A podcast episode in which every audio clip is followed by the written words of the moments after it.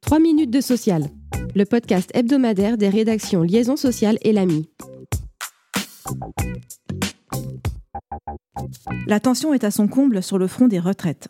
Alors que le texte de compromis trouvé en commission mixte paritaire a été approuvé par le Sénat dans la matinée de jeudi, l'Assemblée nationale s'est montrée beaucoup plus hostile à la réforme.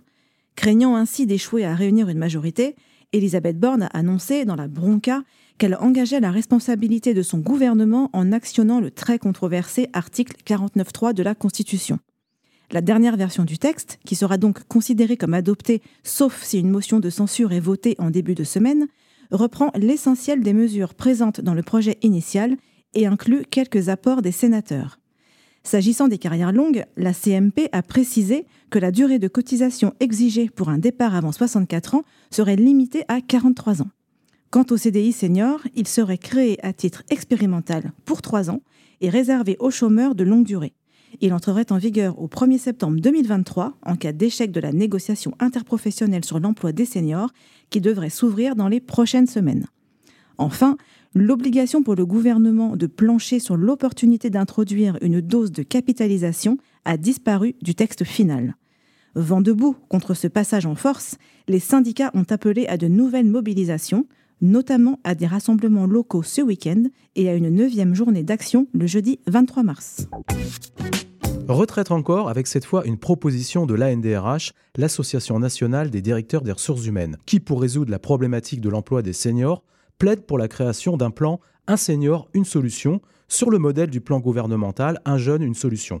Une proposition qui a recueilli l'assentiment de 63% de ses adhérents, sondés à l'occasion d'une enquête dont les résultats ont été publiés le 13 mars dernier. Incitation à l'embauche, allègement de charges, sensibilisation aux biais discriminatoires, action de communication mais aussi alimentation renforcée du CPF et accès à la formation des seniors figurent parmi les mesures citées dans ce plan. À noter que concernant l'index senior, dont la création avait été suggérée par la NDRH, les DRH suggèrent notamment de prendre en compte le taux d'emploi des 55 ans et plus dans l'effectif global de l'entreprise et la présence d'aménagements de l'organisation du travail dédiés aux seniors.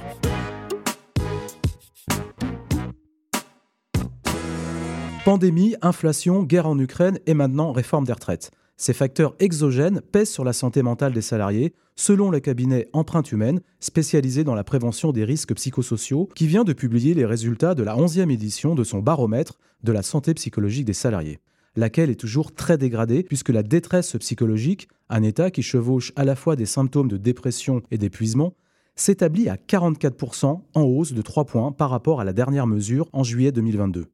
Les populations les plus exposées demeurent les jeunes de moins de 29 ans, avec 50% de détresse psychologique, les femmes à 49% et les managers à 44%. Et alors que le débat sur la réforme des retraites bat son plein, l'étude indique que 6 salariés sur 10 pensent que leur état de santé psychologique et physique ne leur permettra pas de travailler jusqu'à la retraite. Une proportion identique reconnaît que la perspective de travailler plus longtemps les angoisse. «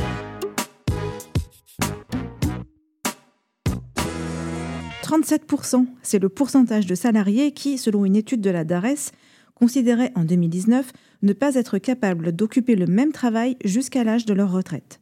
Cette proportion atteint même 59% chez les travailleurs de moins de 30 ans, contre 18% chez ceux de 50 ans et plus.